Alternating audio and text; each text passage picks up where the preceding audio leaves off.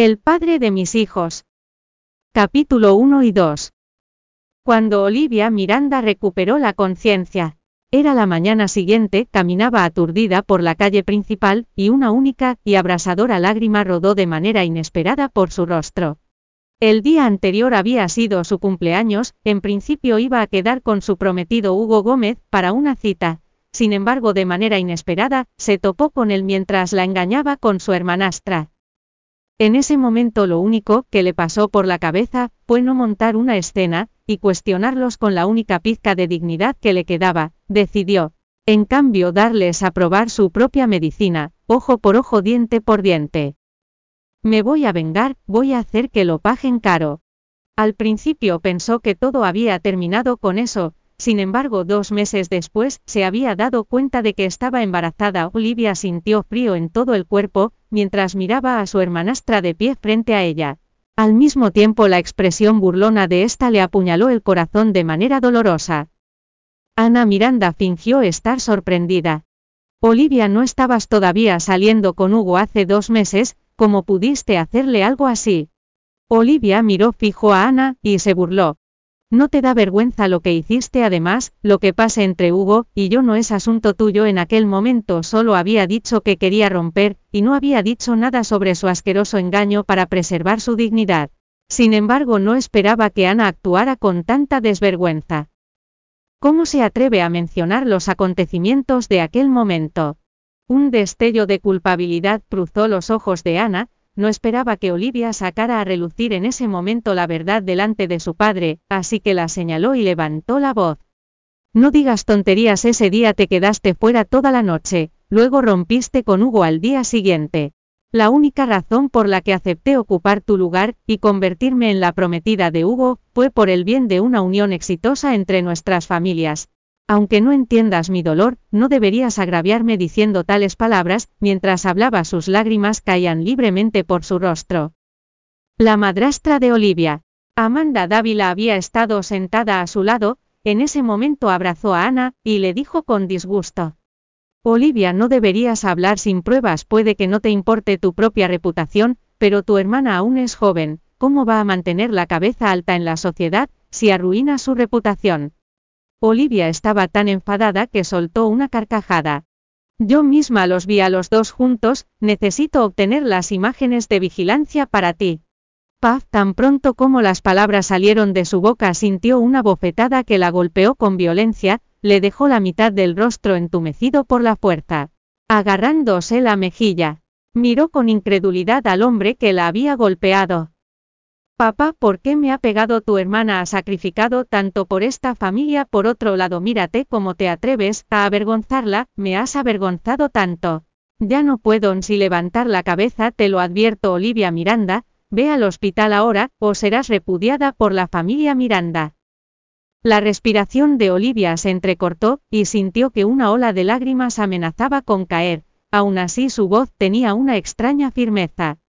No iré al hospital a abortar entonces vete de aquí a partir de hoy, ya no eres mi hija. Gritó Enrique Miranda furioso, mientras señalaba en dirección a la puerta. Olivia miró a Enrique, y luego miró a la pareja de madre e hija que estaban sentadas en el sofá, y se regodeaban en su angustia, después se giró con frialdad, y se alejó con decisión. Se escuchó un suspiro, papá no puede querer echar a Olivia de verdad, Olivia espera no te vayas, Ana puso de repente una expresión de ansiedad y la persiguió. En medio del patio solo estaban ellas dos, por eso Ana dejó de fingir y cacareó encantada. ¿La pasaste bien esa noche, Olivia? Olivia se detuvo un momento y entrecerró los ojos. ¿Planeaste que esa persona estuviera allí? Como respuesta Ana soltó una carcajada. Me tomé muchas molestias, para que te divirtieras, me gasté más de diez mil en eso, pues ese mendigo, que vivía bajo el paso elevado, lo conoces verdad, se alegró mucho al enterarse de mi sorpresa para ti. Oh, fue Olivia. Al oír esas palabras Olivia cerró las manos en apretados puños, y su rabia hizo que se le subiera la sangre a la cabeza, no quiso contenerse más, por lo que extendió la mano, y la abofeteó en el rostro. Ana no se imaginaba que Olivia fuera a arremeter de manera tan repentina, por lo tanto, la tomó desprevenida por completo, después de recibir dos bofetadas seguidas cayó al suelo por el impacto, sin embargo no fue suficiente para que Olivia descargara todo su odio hacia ella. Por eso la agarró por el cabello, y la levantó del suelo. Ana, soy tu hermana, no solo me arrebataste a mi novio, sino que además utilizaste métodos muy turbios conmigo, hasta dónde llega tu poca vergüenza. Por desgracia sintió que alguien la tiraba con fuerza desde atrás cuando estaba golpeando a Ana, lo que provocó que perdiera el equilibrio, y cayera de espaldas justo antes de caer al suelo. Se cubrió de manera inconsciente su vientre para protegerlo. Enrique rugió furioso, ¿qué estás haciendo? Ana se lanzó de inmediato a los brazos de él mientras lloraba de forma desconsolada. Papá solo quería darle un consejo a Olivia. No solo no apreció mis esfuerzos, sino que los los los los desde los los los desde estar es los los los de los los desde Por lo que Enrique le dio unas ligeras palmaditas en la espalda a Ana mientras la consolaba. Eres mi hija, y me casé oficial, y legalmente con tu madre, no dejaré que nadie te aleje. Olivia curvó los labios con sorna, luego se levantó con dificultad, y caminó con lentitud, hacia la puerta mientras se sujetaba el vientre. Ya no queda nada en esta familia para mí. Siete años después en el aeropuerto. Olivia por aquí saludó Nathaniel Balmaceda con alegría a la mujer que salía del aeropuerto. La mujer era alta y esbelta, llevaba unas gafas de sol de gran tamaño sobre su rostro blanco, y de aspecto delicado y su barbilla un poco elevada resaltaba su cuello largo y delgado. En su mano una maleta de color marrón claro, se deslizaba con suavidad por el suelo, y un lindo niño estaba sentado encima, el pequeño no parecía tener más de seis o siete años, llevaba una chaqueta del mismo estilo que Olivia, y estaba sentado encima de la maleta de forma muy educada, y con un aire muy simpático. Nathaniel se acercó a ellos y los saludó luego tomó el equipaje de las manos de Olivia, y dijo en broma.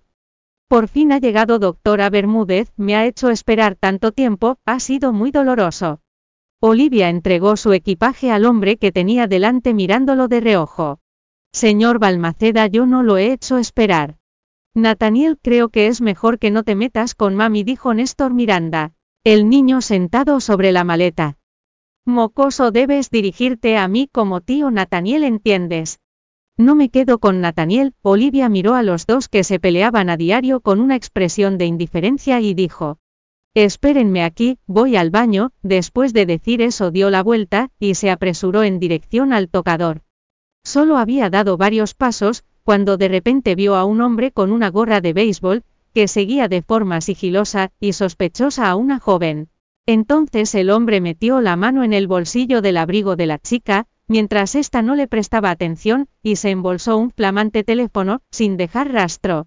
Sus acciones eran suaves y seguras, estaba acostumbrado a robar carteras,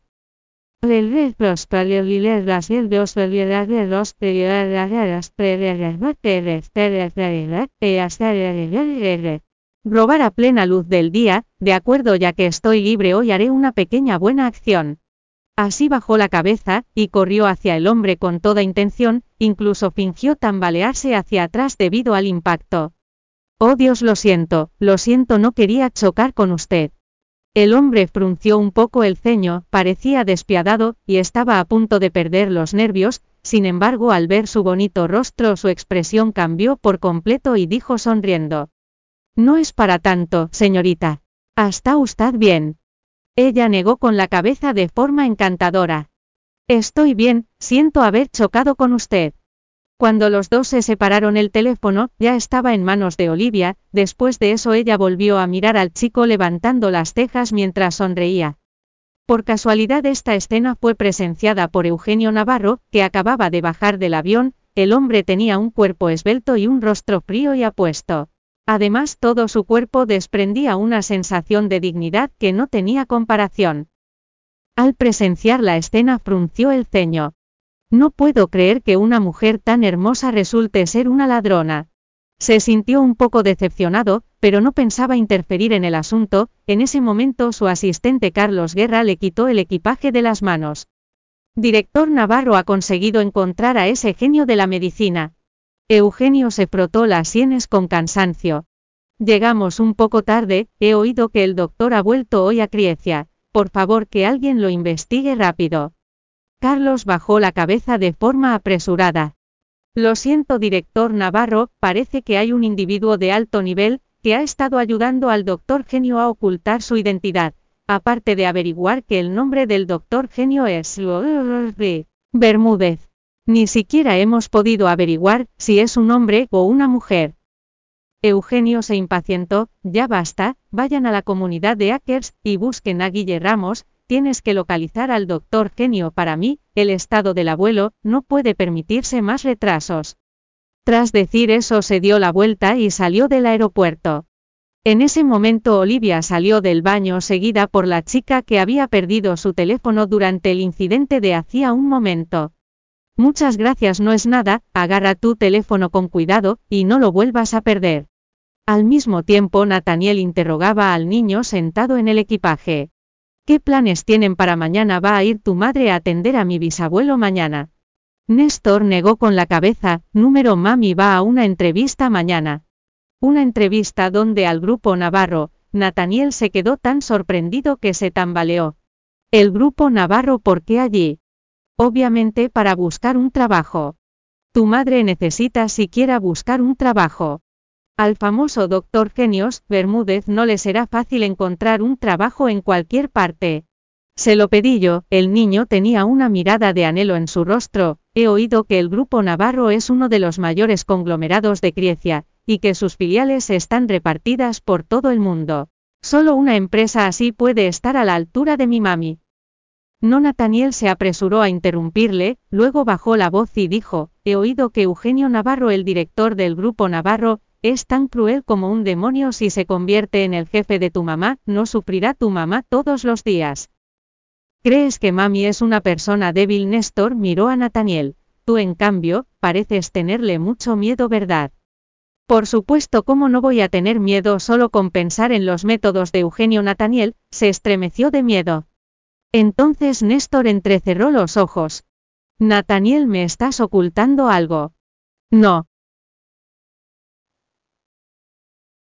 ¿Quieres que lo investigue yo mismo el pequeño? Sonrió pero sus palabras eran amenazantes. Mocoso apestoso, ¿cómo te atreves a amenazarme? Nathaniel lo miró con resentimiento, sin embargo, por desgracia cedió, de acuerdo, de acuerdo. Sé que no hay nada que pueda ocultar de las habilidades de Aqueo de Guille, Ramos estoy aterrorizado por ti, para ser sincero el director del grupo Navarro es mi tío. Pero tienes que mantenerlo en secreto, nunca debes revelarle que he vuelto al país, de lo contrario, podría enviarme a África. Néstor pareció darse cuenta de algo mientras asentía con la cabeza, y murmuraba para sí mismo. Oh, así que eres su sobrino, eso sí que se me escapó.